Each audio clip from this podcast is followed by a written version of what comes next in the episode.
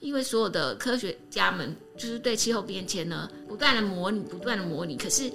因为我们都不敢做出任何决定，因为不知道什么决定才是正确的，所以就只好不断的模拟跟预测下去。但是他说，你看看英语特人，他们如果觉得冰溶解掉了，那他们就买船，就把雪橇抛弃了，他们就买船，就开船出去了。这就是一种气候调试。他们对于这些事情的思考。是在当地已经思考三十年，跟我们用二十几天就要去了解这么巨大的议题，我常常会在事后会觉得有点心虚，所以真的要去跟他们请教，然后要看非常多资料，才能够确认自己的理解是不是正确的。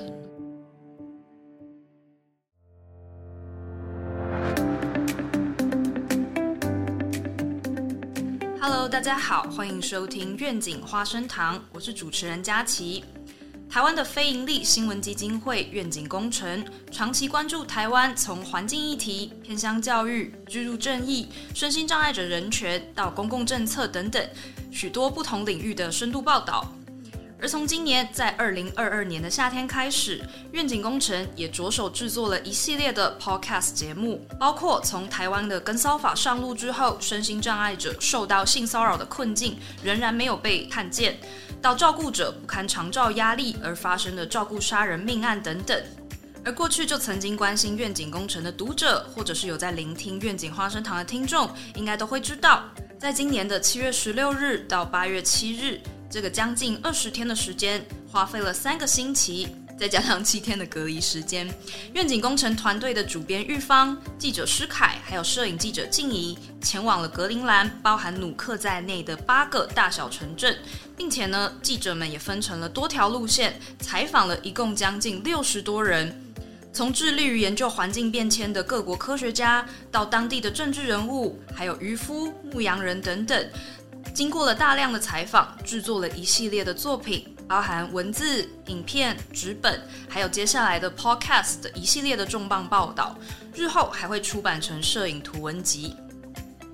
而接下来呢，我们将会用三个星期的时间，用 podcast 的形式来跟大家分享，在这段期间，记者们在格陵兰看到了什么。或许身为台湾人呢，对于气候变迁到底是怎么样在格陵兰产生了影响，是相对陌生的。因此，在上集我们将会先进行一个简单的介绍，重新来聊聊大家对格陵兰的印象。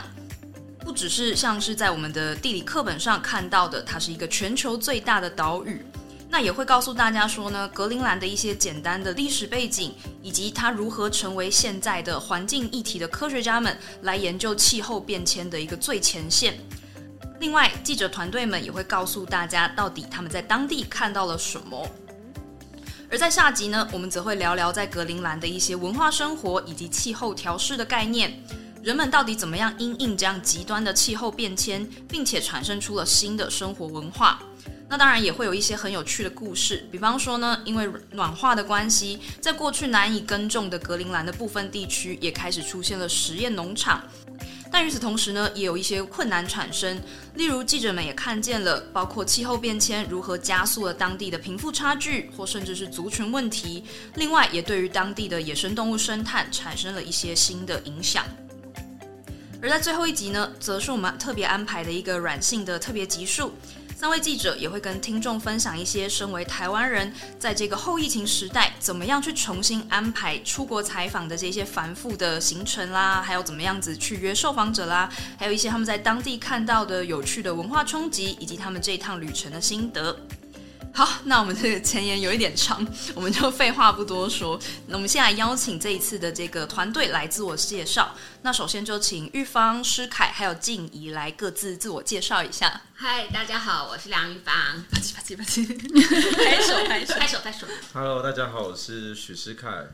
Hello，大家好，我是静怡。其实大家都会很好奇愿景工程是怎么样子的一个团队啦，因为其实我一开始就有在收听愿景花生堂这个节目，但是也包含我在上一份工作的时候，就一直觉得你们是一个很神秘的小团队跟神秘的组织，所以这次终于有机会透过这个格林兰的这一系列 podcast 认识大家，我是觉得还蛮开心的。我一直觉得你们非常的神秘，所以你们团队到底有多少人？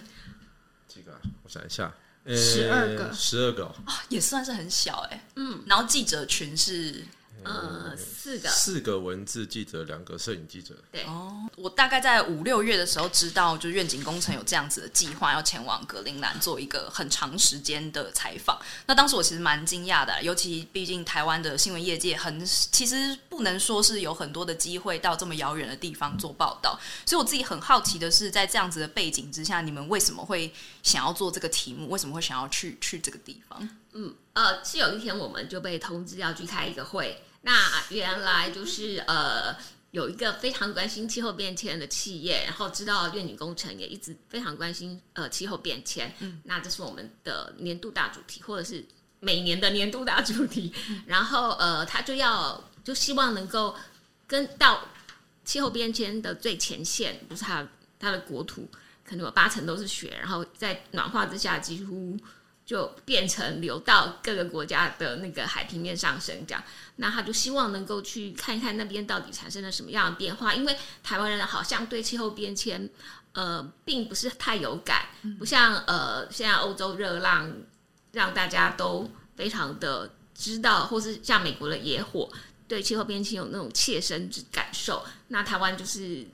嗯，好像离气候变迁的现场非常的遥远。我只会想到那个台风变很少或很晚来，我直觉想到的这个。对，还有我我想到就是呃一些农田，就是因为台风很少，所以下雨很少，那一些农田就被就被限水，因为对休耕。那可是除了种田的人之外，大家好像对于气候变迁是没有什么感觉的，只是觉得好热好热，但是我只要开冷气就好了，这样。嗯。所以其实是你们有一天收到是上上面来的指令，这样，然后还有一个简单说是这样，还有一个赞助商。这次的采访其实是受到一个台湾知名的美妆品牌欧莱德的赞助，对他们希望可以做一些跟过去不一样的事情，那也是希望可以为台湾的观众和读者带来更多跟气候变迁更有感的一些内容。当我们出发前，我们就有谈好说，就是我们大家一起做的事情，我们采访的对象，我们都是互相不干扰，就是我们一起去这个行程，然后最后的内容就是我们大家各自去做不同的报道。像欧莱德他们会在呃今年的联合国气候大会上去播放他们这一趟行程所拍摄的成果。所以其实你们等于是由愿景工程，然后联合报也有派记者前往，然后再加上欧莱德，这样其实是三方组成的团队，然后共同。做出各自自己的内容，这样子，对对对，嗯，这其实是一个。真的是很庞大的计划，我我我很期待，我自己很期待啊！就是第三集你们会来谈到底当时怎么牵线，然后怎么找受访者，然后怎么安排这整个行程。因为我听那个行前准备，就是觉得是一个非常……那大概可以谈五集。对啊，我我还有看哦，如果大家有 follow 那个愿景工程的那个脸书的话，你们可以看到他们行前的时候，其实就做很多很可爱的图卡，包括说你们要去哪里，然后还有大家的那个行李装什么，我就觉得非常的可爱。对啊，然后当然后续的报。其实已经有一些是陆续刊出了，大家可以在那个愿景工程的网站上面看到一些内容。对，然后当然还有一个我自己蛮好奇啦，就是有有一些东西是你们可能来不及写进去的一些遗珠之憾，这些我们最后有机会的话也可以来聊聊。我自己觉得很有趣的是那个。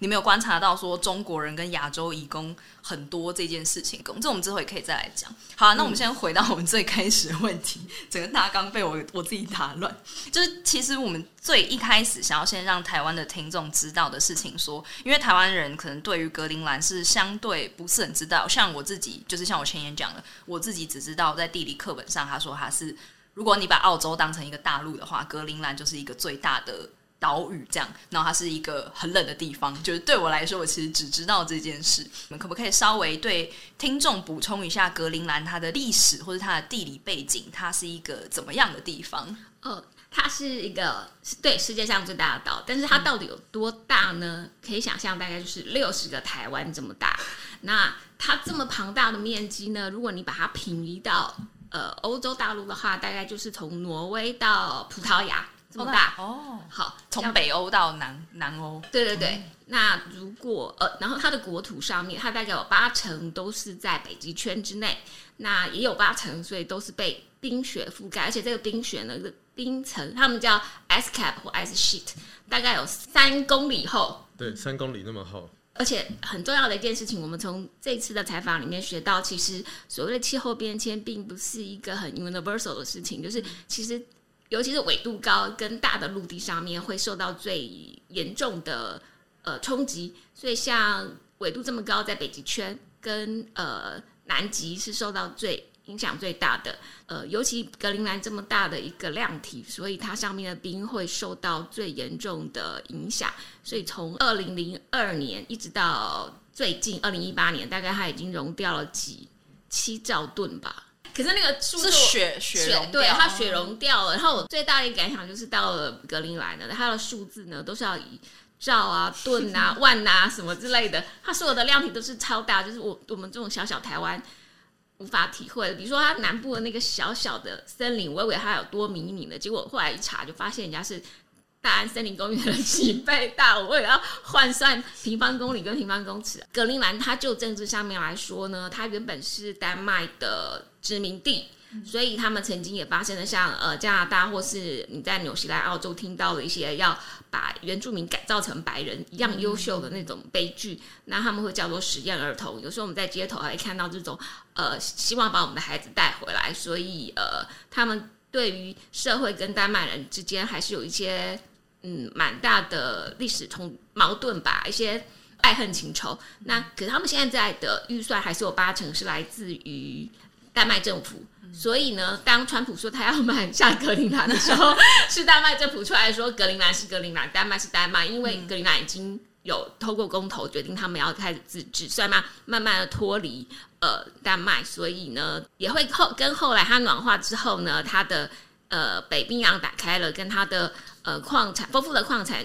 呃，在雪融掉之后更容易开采，这些都有种种的错综复杂的关系，这样子。那他们的人口呢，大部分就是因纽特人 （Inuit）。那他呃，他也是一个呃，会跟我们亚洲非常像。我们所遇到的一个因纽特人的呃宝林奶奶，他就说啊，他就说我们亚洲人是他的表亲，因为他的儿子小时候照片真的就跟我们台湾宝宝没什么两样。嗯嗯，大就是大约是这样。那我补充一下哈，就是刚刚我们提到因纽特人，他们其实在过去的称呼里面就是叫爱斯基摩人。嗯，那只是爱斯基摩这个字，它其实是有歧视的意味的，因为爱斯基摩的意思指的是吃生肉的人，所以为了转型正义的关系，他们就强烈的呼吁说，世界各国都要叫我们因纽特人。那因纽特人传说啦，他们以前是从呃亚洲的北边，然后跨过俄罗斯跟美国之间的白令海峡，然后到了北美洲。所以因纽特人主要是散布在加拿大、格陵兰，或者说像北欧最边边的一些稀少的地方。嗯，对，你可以在阿拉斯加跟加拿大西边都可以看到因纽特人。那他们因纽特人其中也有分不同，就算在格陵兰里面好了，他他的官方语言锁定的就是呃西部的因纽特人的 dialect，然后他的北部跟东部的。方言也不一样，他们有很多 tribe tribe 吗？是是部落这样吗？我觉得是呃，是因为距离太大了，然后原本可能是同一，可能就是太远了，所以渐渐的就演变出不太一样的方言出来。那他们所以一个格陵兰人呢，他在学校一定要学三种语言，就是英文、格陵兰文跟丹麦文，这就是跟他的历史有关。那所所有北欧的人都很会讲英文，是因为他们都觉得自己的。人口太少，如果不学会英文的话，他就没有办法跟世界对话。嗯。而且 我想要补充一个很好笑的事情，就是我自己事前在做功课的时候，我特地去查了那个 Google Trends，就是我我去查说输入格陵兰会出现什么样后面的那个句子。那我发现第一个关键字就是格陵兰是国家吗？然后第二名是格陵兰人口，第三名是格陵兰面积。那刚刚就是呃，像日方就有提到说，格陵兰它目前不是一个国家，它是属于丹麦的一个自治区。那他们有自己的是总理吗？行政总理，呃，而且是选举，他们有。三个政党，嗯，他们是有自己的总理，那也有自己的选举这样子。那他们货币是用丹麦克朗，嗯，然后大部分的资金也都是从丹麦政府拨下来的，对，嗯。刚那个玉芳有提到说有很多，就是比方说他们在讨论那个冰融化的时候，都是那种几亿几兆那个。我也可以补几个我自己看到的一些国际新闻的资讯啦。其实像近期最大的新闻就是每年，其实每年七月都会有一波。那像今年七月就有一波蛮频繁的，一直登上 BBC 啊、Guardian 啊前几条的那个新闻，就是他们在讲说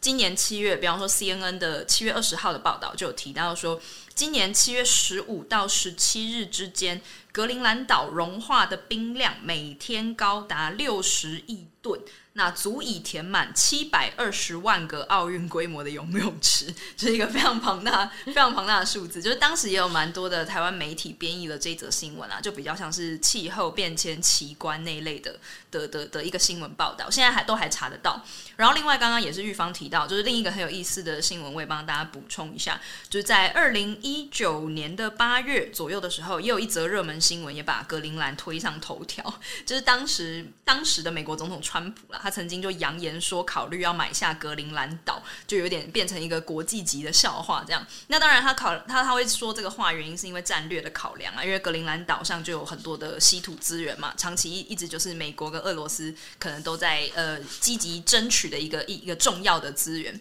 那另外呢，也是因为因应中美贸易战，所以川普才会这样子讲。而且格陵兰岛上，其实你们也有看到嘛，就是虽然他说他是丹麦的自治区，但当地也有美军驻扎的那个空军基地。你们还有拍到那个美军，是军事狂施凯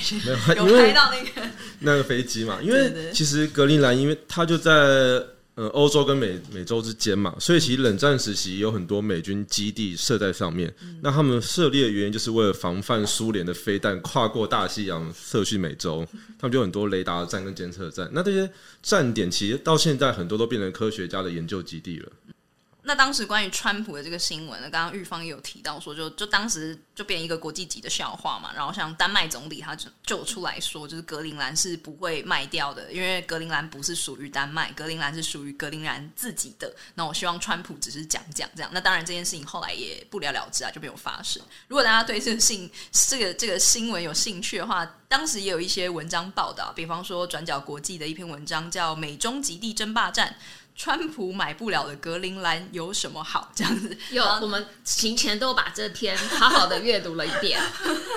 偷偷推广。对，然后当时也有人在讨论说，这是不是变成美国的第五十一州之乱之类的这样子。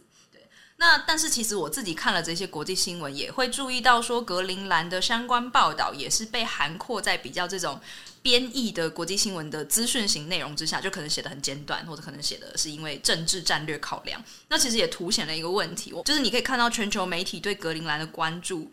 不外乎就像因为因为格陵兰自己特殊的地理位置嘛，就是不外乎是气候变迁。那但是都是一些很短型、很资讯型，甚至有点夸张的这种简化的报道。要不然就是因为战略的位置而引发一些比较短期但是高热度的讨论。这样这也是我觉得蛮有趣的。等下你们也可以分享说你们自己看到真的到现场，因为新闻最重要就是你要前往现场嘛。就你去现场看到跟这些国际媒体编译到的这种比较简化的讯息，其实是。有一点点不太一样的。嗯，你刚刚提到的那个国际媒体啊，就是说，呃，有人就是在现场报道说，哦，我们现在都热到都穿短袖。可是我们看到这个新闻的时候，我们看我们自己身上，我们真的也都穿短袖啊。我们全团七月在格陵兰是可以穿短袖的，可以。气温嗯，大概就二十度吧。如果在北极圈里面，有这么高吗？十室内有到十八，可能室外大概十三、十四、十五左右。但我们真的都穿短袖啊。但那是因为气候变迁吗？还是当地人也都穿？我我觉得是应该是说，虽然格陵兰是在北极圈内，可是北极圈也仍然有它的四季。所以我们说，所谓融冰的状况是，它在夏季就本来就会融冰。如果是健康融冰的话，就是夏季融了，然后冬天就再结回来。然后呃，如果这冬天的雪越下越多呢，它的冰就会越越来越厚，所以它就会积了一层一层一层一层一层叠上去这样子。那现在之所以不健康呢，就是因为它在夏天融的冰太多了，因为太热了，所以。所以它融掉了冰的量，在冬天就补不回来了，因为冬天又变短，下的雪又少了，而且甚至去年夏天还下起雨来。那他们现在冬天也还蛮常下雨的，本来该下雪的地方就下成雨，所以这问题就大了。他们融掉了冰，在冬天没有办法接回来的话，就会冰越来越少。然后这融融掉的冰呢，并不会留在北极，它就会流到世界各地去，就会让。全球的海平面上升。嗯，刚刚玉芳提到说北极圈下雨这件事情，其实是它是发生在当地一个高山上面的，就那座少见的事情。对对对对，因为那座山上面以前是不会下雨的，只会下雪。然后甚至有科学家，就我们采访科学家就跟我们说，这件事情发生的时候，当地的有些气象站还没有测雨的装置，因为过去只有雪嘛。所以像是我们刚刚提到穿短袖这件事情，对他们当地人来说，并不是非常的稀有啦。那可是的确也有当地人说，他们现在夏天穿短袖的日数也变多了，甚至以前有时候夏天偶尔会有暴风雪，或者会有一些极端的低温突然出现。那他们还是必须要穿上厚外套。但现在这样子的情况越来越少。嗯所以我觉得这趟旅程对我们来说也是一个呃再教育之旅吧，因为、呃除了就说我们不应该看到一个现象，就说哦。你看它雪融了，它这个就是气候变迁。嗯其实并不是这样。比如说，像我们刚刚讲到，其实夏天本来就会融冰，所以并不是所有的冰就代表就是气候变迁的恶果。那有一个科学家又说呢，某个英国的知名媒体就做了一个故事，是因为他们的雪橇犬嗯跑在水上面，也就是不是跑在雪上面，哦 所以大家做文章说啊，你看格陵兰的气候变迁很多严重，连雪橇犬都这样子要游泳过去，对，就要就要就要像是在游泳这样子。可是他说。这有什么奇怪的？我们这边夏天都是这样啊。哦那也就是说，我们不，我们外地的人不能够带着既有的框架，然后找看到什么就说哦，这就是气候变迁对这样。嗯那我们必须是气候变迁，必须是长期，然后长期的观测跟呃数据上面的比较跟证据，所以我们要很小心，就是我们真的不能够指着一个东西说啊，这就是气候变迁这样。嗯，这个对我们来说也是要很重要的提醒。啊，当地也有居民跟我们抱怨说，就是即使是欧美我们所深知而且信赖又热爱的那些国际大媒体们，他们偶尔对于格陵兰还是会有很多片面的解读，所以就居民就非常谨慎的跟我们说，拜托你们要好好写。就，很怕降落伞记者。对对对，好，那这样就可以来拷问你们，所以你们到底在现场看到了一些什么东西？因为像是在我第一次跟愿景开会的时候，其实施凯还要准备一个非常华丽的 PPT，就是他里面有提到说他们的在看到的一个很重要的东西，就是你刚刚提到的那个第一场下雨。然后你刚刚有提到说，这是在格陵兰是非常非常罕见，是是几十年一一次那种那种状况吗？是有监测以来那个地方、那座山从来没有下过雨。然后你说是他们甚至连那个降雨的设备、研究研究雨量的设备，就是都没对，有。都没有。因为科学家就说这是一个对他来说是个警讯，因为他们说他们知道这件事情一定有一天会发生，可是却比他们所有的电脑模拟啊，因为我就问他说：“哎、你们不是都在模拟来模拟去，你怎么会不知道去年居然会下雨？”他就说：“哦，这是个 very good question。”然后这是准备。这是个好问题。然后他就说：“嗯，因为大气怎样，他就开始讲了非常多的东西，反正总之他们就是没料到这样，嗯。”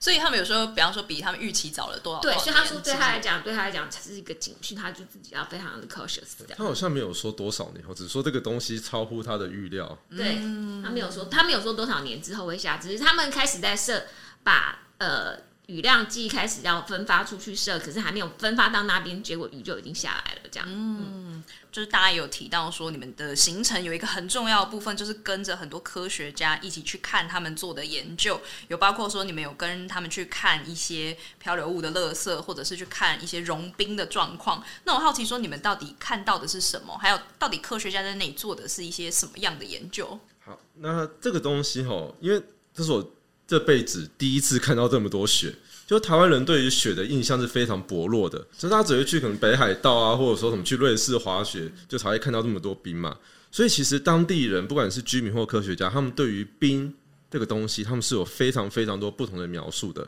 那我举一个最简单的例子好了，就是我们在报道里面有提到很多不同的名词，像是冰原、冰盖、冰川、冰山等等等。那有个科学家他会跟我们解释说，就是大家各位听众们举起你们的手，我低头看一下你们的手哈，就你们的手臂，手臂就是冰原，冰原就是覆盖了整个德格陵兰的大地，然后再往上到了我们的手掌，手掌就是冰盖，冰盖就是指说有一有一片很巨大的冰，它覆盖了可能山脉或者峡谷，它是冰盖。那再往上看，我们的手指，手指就是冰川，我们也可以说是冰河啊，就反正就是它是从冰盖这个地方往海里面流的另外一块很巨大的冰，它们是连在一起的，可是它是往下流，而不是固定在那里的，这个就叫做冰川。然后呢，我们所知道的铁达尼号撞上的那些东西，就是冰山。我们想象中已经非常巨大的冰山，对于这些科学家的观测来说，他们就像是我们手上的指甲屑一样。它其实是这非常巨大的这一连串冰的最末尾、最小的一部分而已。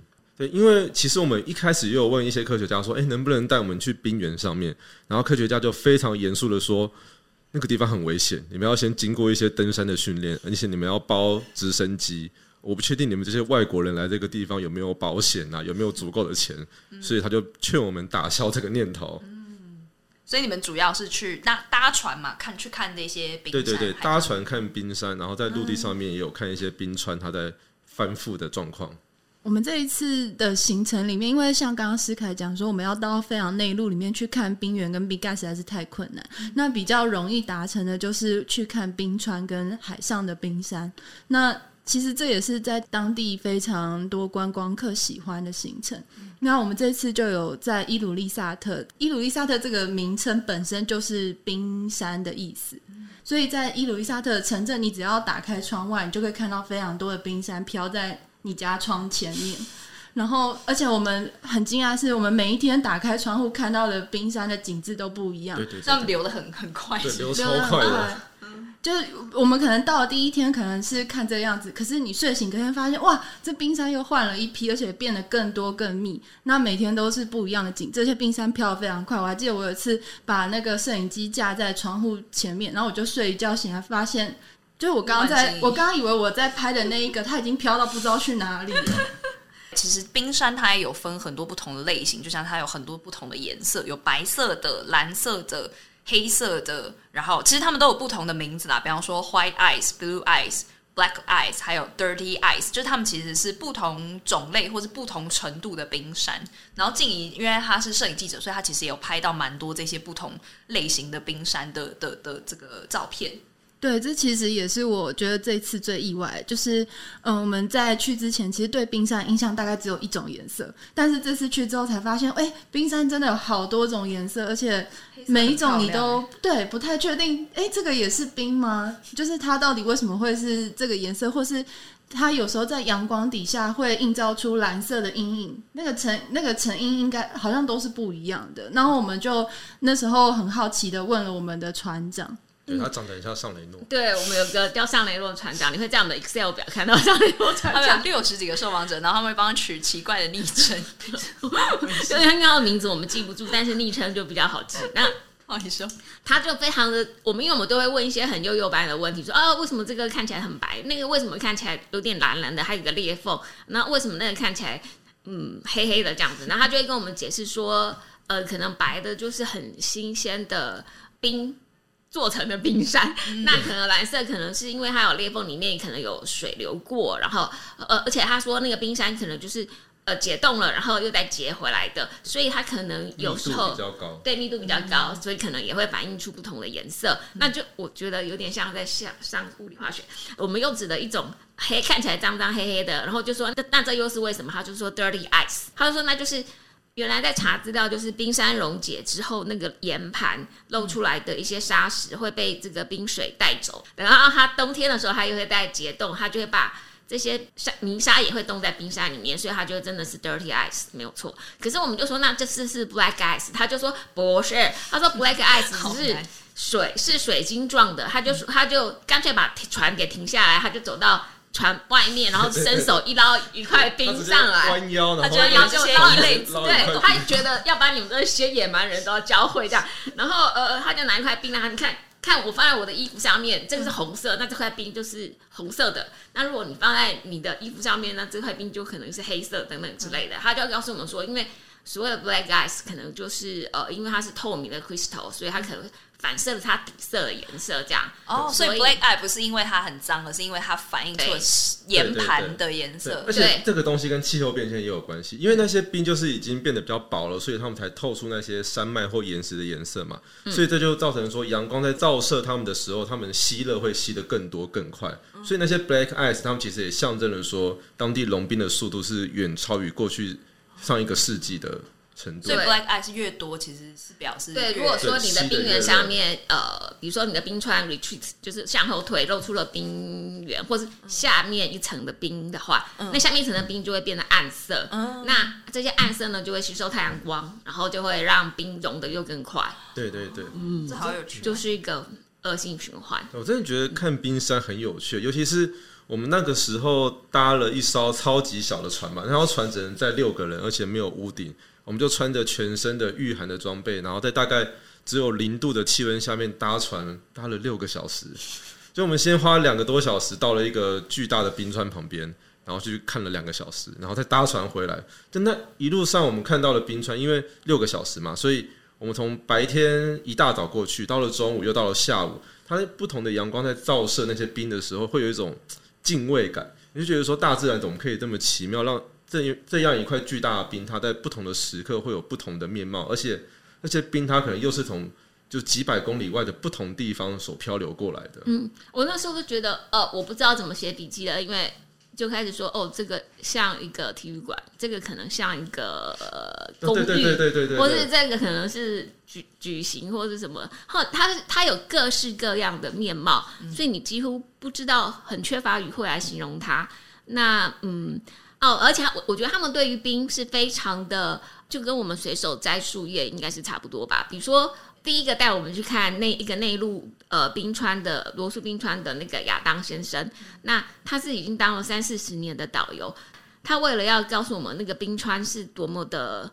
清澈，然后就随手又捞了一个像 baby 这么大的一块冰，然后，然后我们都不知道他要干嘛，他老先生就对着我们的摄影机头，就把冰举起来，然后就摔重摔在地上，然后我们大家都尖叫，然后他就拿起来，然后就放到嘴里面吃，对他咬了一块。然后据说，可是可是我们后来都觉得，真的是在格陵兰的水真的非常好喝，因为他们就是。天然冰山矿泉水，叫矿泉水啊，不是冰山水。冰山水，所以他们泡泡的咖啡，他们据说那个豆子啊，也是用呃，为了要适应那个冰冰川水而磨而烘焙的豆子啊。讲太远了，你们去看科学家研究这些冰山，他们研究的是是什么啊？就是除了看他们溶解以外，因为我提到，记得你们有提到什么钻冰芯之类的这些。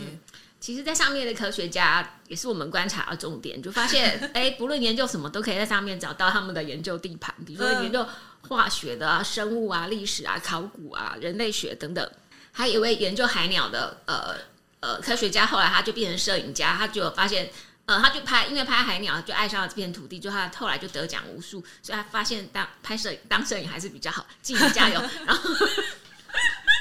呃，好，我想要讲一下冰心，因为我从前也不知道有冰心这样的研究，所以我们在听的时候，其实有点不知道这位老先生到底在讲什么。可是后来，他是一个研究 glacier，他们有个叫冰河学。那我我不我不知道他原本是研究什么，但他现在主主攻的呃那个营地，就是要让呃各个科学家到某一个东北方的一个很大的冰原上面去钻冰心，而且那个冰心是在一个叫做 ice stream，就是。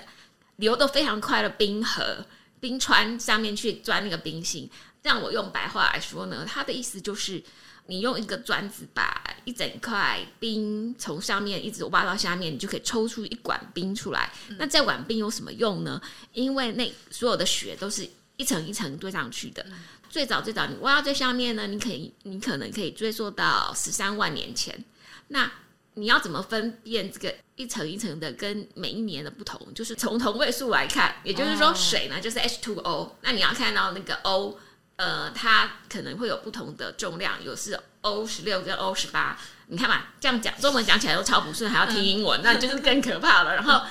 他他们用同位素分出这些不同的，他就可以知道冬天的雪跟夏天的雪不一样，然后就可以知道这是几年前几年前就慢慢推散下来，所以就很神奇。比方说几年前的冬天比较多，就会比较比较比较厚厚这样，对，诸如此类的。然后而且你会发现哇，有些东西怎么可以飘的这么远？比如说他们说现在最近可以有时候会测到呃新疆大漠的的沙，可能就会飘到那里去，可以测得到。我也觉得哦这。不是很远吗？所以你就觉得那个大气是我们无法想象的这样。然后，呃，他们钻出来的冰芯是一根一根的，然后透明的，那就会装装在好像是画画轴的桶子里面，那都是冰冻。然后，比如说就会送回，呃，比如说他是丹麦科学家，他就送回丹麦去，他们有个档案库，那你的档案库收集的冰芯大概加起来就有二十五公里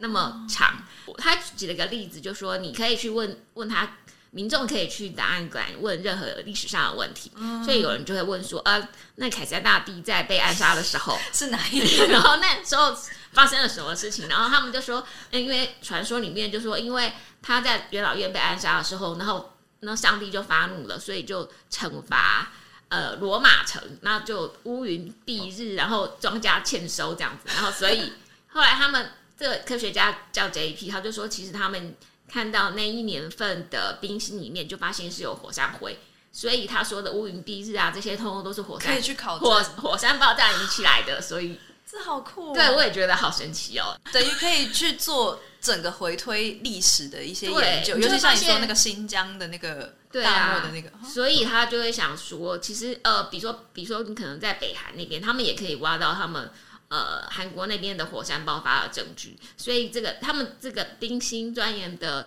呃技术，他们也是对在科学家里面，他们说都是不藏私的这样。那所以我觉得那个冰心看起来好神奇哦，就像一个气候历史的一个垂直的冷冻柜吧。如果是从比较近代来说的话，我们常会看到新闻报道说，可能诶、当代的什么二氧化碳浓度是几千年前、几万年前的几倍高啊，他们也是从冰心里面挖出来的。就是他们的确是有测到说，在可能十八世纪之前的二氧化碳浓度比较低，可是自从人类开始工业革命啊，开始烧煤啊，后来烧石油之后的二氧化碳的成分，在这个冰心里面真的是越来越多，越来越浓。而且我真的觉得他们在，我看他们在挖冰心的那个影片，就是因为你雪太冰了、太寒了，就是零零下四十度，就可能有很多的危险。那他们要如果选在比较温暖的时候去呢，又怕雪太软会崩塌，所以他们要有非常多的装置，比如说要把上面这一层冰固定，然后才能够让它变硬了，然后才能够往下挖，然后挖出一个像矿坑的呃一个沟渠，然后他们科学家他可以在下面再弄一个工作站，然后再继续往下钻研。所以我真的觉得他们有点像矿工，雪上的矿工这样子。这好有趣。而且像玉芳，她其实就有提到说，她对科学在当地的这些科学营地里面的科学家他们的工作非常感兴趣，而且你好像有很多的反思，对不对？就是你很常观察这些科学家在做什么。对，玉芳深受感动。对，我就觉得他们呃可以在那边呃一辈子，比如说我们在呃北极的科学站，呃有个叫 Morton Rush 的一个丹麦人，他就是呃在那边三十年。然后他就学，他完全就是呃学着去认同当地，呃学着去当一个因纽特人，所以他曾经有十八，在一九九零年代还有十八条呃雪橇犬，然后他就跟着雪，他就跟因纽特人一样，他就是冬天的时候会驾着雪橇犬去冰上捕鱼，然后给自己吃，然后也也给他的狗吃这样子。那他就在那边这样子很荒凉的地方，就在那里生了小孩，然后小孩也非常的热爱那里，然后直到他们回到丹麦念书，然后又回来呃格陵兰又开始做格陵兰的研究。那他也是说，他觉得这是他最美好的一件事情。这样，呃，还有我觉得他说对于当地知识的尊重，因为所有的科学家们就是对气候变迁呢不断的模拟，不断的模拟，可是因为我们都不敢做出任何决定，因为不知道什么决定才是正确的，所以就只好不断的模拟跟预测下去。但是他说，你看看英语特人，他们如果觉得冰溶解掉了，那他们就买船，就把雪橇抛弃了，他们就买船就开船出去了，这就是一种气候调试。所以我觉得他们对于这些事情的思考。是在当地已经思考三十年，跟我们用二十几天就要去了解这么巨大的议题，我常常会在事后会觉得有点心虚，所以真的要去呃跟他们请教，然后要看非常多资料，才能够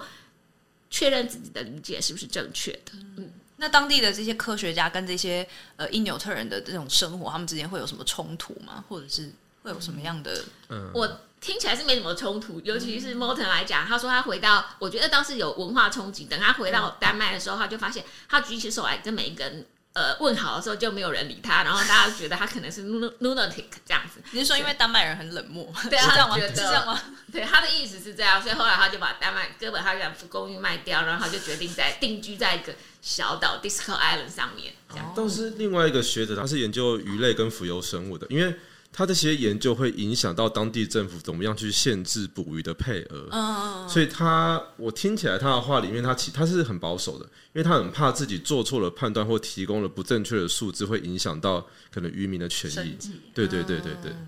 对，所以其实听起来好像科学家在做这些呃研究或者是决策的时候，其实可能他们也会有一些自己的两难嘛，就他们也会觉得自己的研究是不是影响到当地人的生活。对对对，而且这些学者他们其实很多人，他们都跟我们强调一件事情，是说他们会从事这个研究，尤其是在北极圈这么寒冷、这么严困的地方去做这件事情，他们多少都是对这些议题、对这个地球是抱持热爱的。所以其实很多科学家他们其实是有一种无力感，就他们做研究做了十几二十年，然后跟全世界的人说气候变迁来了，气候变迁来了，可是他们依然看不到说这个其他各国怎么样去从事一些更果断的减碳的措施，又或者是当地的居民的权益依然没有被一些大国们所看见。那这些科学家他们抱持着这样的无力感，但他们还是很愿意的继续在这个地方去扎根，去做出那些研究。这是我让我觉得很佩服的一点。就好像 Netflix 之前那个那个戏，不是有一个彗星要装地球？哦，对对对对对对对，没有，但是但我没有很喜欢，我没有我没有很喜欢那个不要抬头，对 啊。那我我记得施凯有提到说，呃，就是那个汤姆斯他会说啊，他做了这么多研究，却对现况没有什么帮助，他觉得很内疚。对对，那像呃，我我很喜欢的一个呃威廉呃 William Cogan 这位加拿大的学者，他其实家乡也有非常多的冰河，可是他却到格陵兰这边来研究另外一个国家冰河，因为他觉得呃，这让他觉得有一种冒险或是那种瑰丽的奇境。可是他更更看重的是这些冰河的变化会对整个世界所呃带来影响。他会说，呃，他们常常在看做气候研究的人，常常在发现这些数据，然后发出一些警讯之后呢，发现根本大家都没有关心，因为比如说 IPCC 所发的报告，十天之后呢，奥斯卡上面那个威尔史密斯就打了那个 Rex 一巴掌，就没有人在关心那个 IPCC 所发表的报告，啊，那是联合国的一个组织，那每每年大家都会他都会发布一个气候变迁的报告，所以他就有点无力感，说啊，科学家只能。抱着枕头痛哭，或在推特上面自己哀鸣。可他说，这就是别那个别抬头的那个剧情。对 对对对，然后他就说啊，可是他也，可是他说，可是我有我有孩子，我必须要乐观。然后他就说啊，我们就是应该去教育那些做可以做决策的人，或是教育其他的人去教育这些做决策的人。然后有点绕口，反正就是呃，所有的人可能每天在你的所有的忙碌的个人事情之外，每个人要拨百分之五的时间来关心气候变迁。我觉得他们从科学家变成一个行动者，我就觉得令我还蛮感佩的。对啊，而且那个威廉他还有说嘛，就是现在世界各国都有一些什么联合国饥饿大使，那他希望说以后联合国也要设立一个各个区域的气候大使。对珍妮佛劳伦斯，对啊，或者是或者是那个安吉丽娜裘丽之类的，对对对所以他连这些细节都已经想到，所以他不见不知道已经抱着他枕头痛哭多少次了，这样。可他年轻的时候会穿鼻，环、哦，他年轻的时候是个看起来像超像西对朋克，对他穿鼻环，然后留胡子、留长发，然后去接受外国媒体看我们就。变成 stalker，都会去挖他们的笔。而且我们刚才说的另外一个，就是在北极住了三十年的那一位嘛，他年轻时候是个嬉皮，他要考大学的时候吧，他把神学跟地质学两个东西搞混了，对。因为他们的英文开头长很就是英文 theology 跟 geology 对，这两个字的英文的结尾是长一样的。就他说他年轻的时候就是很喜欢抽大麻，很喜欢就是参与各式各样就是街头社可能社运或者艺术活动吧，然后导致他就填志愿的时候填错了，这种。中间是说他他想要去念医学院，可是哦因为他大麻抽太多了，所以他进不了医学院。对。然后后来他很有很有趣的事情，后来他就想说他要去念神学，因为他觉得牧师一一个礼拜只工作一天，只要在礼拜天讲道就好了。然 后就后来在勾选志愿的时候就不小心就勾错了，这样。对，然后就所以他每个人都好好笑地质学地质学家。然后就在那边困在那里三十年，但是他现在自得其乐。这些科学家都他们都有蛮多可爱的地方，就像我们去一个科学家的办公室，他办公室里面除了说世界各国的一些研究的数据或者一些研讨会的证件之外，他的门口就摆了就是 X 档案的海报，就是以前一个谈论外星人的一个欧美影集，然后他们就一句标语，就是说我想要去相信。而且他的门上还挂的就是《星际大战》里面千年鹰号的蓝图，你知道我们都是就是 geek，对他们其实都是一群就是很热情的 geek。然后像我们刚刚提到的那位威廉吧，威廉他在跟我们比喻说，我们希望人类的未来变成什么样子的时候，他就用两部电影来解释。他就说，你想要变成疯狂麦斯那个样子，大家互相争夺、不去合作的那些废土的事件呢，还是你想要变成像《星舰迷航记》一样，就是 Star Trek 对 Star Trek 一样，就是呃一个相对文明而且愿意去跟各个不同种族交流的一个高度合作的未来呢？好难，好好高级的比喻。对，非常高级的比喻。就是如果如果没有跟他们有共同的语汇的话，其实会很容易听不懂这些科学家在讲什么对东西。，哦，对，真的是很好玩。好好笑啊！我觉得这系列 podcast 有一个蛮可惜的地方，就是因为你们拍到非常多很漂亮的照片跟影片，然后还有一些很有趣的素材，但是很可惜，因为 podcast 它就是一个纯声音，所以我们之前也一直在讨论说，到底要怎么呈现。像你们刚刚讲那种冰山，真的很令人敬畏，或者它在不同光线下折射出不同的的的那个样子。玉芳说到那个没有办法用语言描述，哦，我觉得很很失意，但是啊，podcast 没办法呈现这个部分，很可惜。希望大家可以去 follow 这一系列的报道啦。呀，多么希望可以让大家听到呃那些小小的碎冰撞击我们的小船。发出了锵锵的那种声音，然后你知道那些冰是真的存在，然后不只是你的幻象了，你坐太久船了，出现了幻象晕船，然后还有就是也好希望大家可以听跟我们听到我们在现场所听看听到的那个大赤金翻尾，然后喷气的声音，那时候真的真的是对大自然就有敬畏。那可是。大家没有关系，大家可以从我呃，我们跟联合报合作的报道里面，嗯，是在九月二十八号就开始，我们会一直有五天的报道，一共有八个版的豪华气派，然后其中就包含三个摄影报道。那都是我们的辛苦的静怡跟陈汉跟施凯所拍的照片。那呃，里面都是用影像来表达我们所无法说出的一切。在九月二十八号的时候，会连续五天在联合报的纸本上会有刊登。那如果是网络版的话，其实也可以看到一部分的照片啦，就是在愿景工程的官方网站，大家可以找这个解冻格陵兰极地。直击队 好口的 life 采访日记，就是有非常多的文章，其中也有很多篇蛮好看的啦。我们会在下一集的时候介绍，比方说他们去看雪橇犬，我真的觉得雪橇犬真的超可爱，就是强烈推荐大家去看那几篇报道。对，然后在今年的十月十五到十六也会有一个永续嘉年华。永续嘉年华是愿景工程每一年都会办的一个活动，它就是集结了各式各样我们曾经采访过或者有合作过的社会企业或者 NGO 组织。是像园游会那样吗？对，像园游会那个样子。今年会在华山园区举办，那现场会有我刚刚提到这些单位他们所摆设的摊位，可能会有一些友善农作或者地方创生的成果或者商品。那同时在这个嘉年华里面也有一个论坛区，就是各个组织会去谈联合国十七项永续发展目标里面的各个与我们相关的主题，要去邀请大家跟我们一起来参与这场盛会。然后当天也会有这个格陵兰的讲座分享。哦，对对对，十六号的早上十点，十点早上十点，我们就呃三位记者们会在现场跟大家一起做互动，去帮大家解惑，去分享我们所看见的这些画面与我们的故事。也可以看到那些还有摄影展，嗯，对对，还有摄影展。嗯，强烈推荐大家去看这一系列的照片，因为我自己看，我我是在办公室用那个他们那个投影片看啊，但我觉得现场如果去看这些照片，一定非常的震撼，这样子。好，那接下来我们还会有两集的节目。大家今天会不会很疲劳？还好哎，还好还好。好啊，感谢大家收听，我是佳琪，哦，我是梁玉芳，我是许世凯，我是陈静怡，大家下次见，拜拜，拜拜。谢谢大家收听愿景花生堂，这是由愿景工程基金会制作的 Parkes 频道。我们是一个报道公共议题，也举办实体活动进行倡议的非营利媒体。如果你喜欢我们的节目，欢迎订阅、分享、留言，也欢迎小额捐款支持我们，继续为重要的议题发声。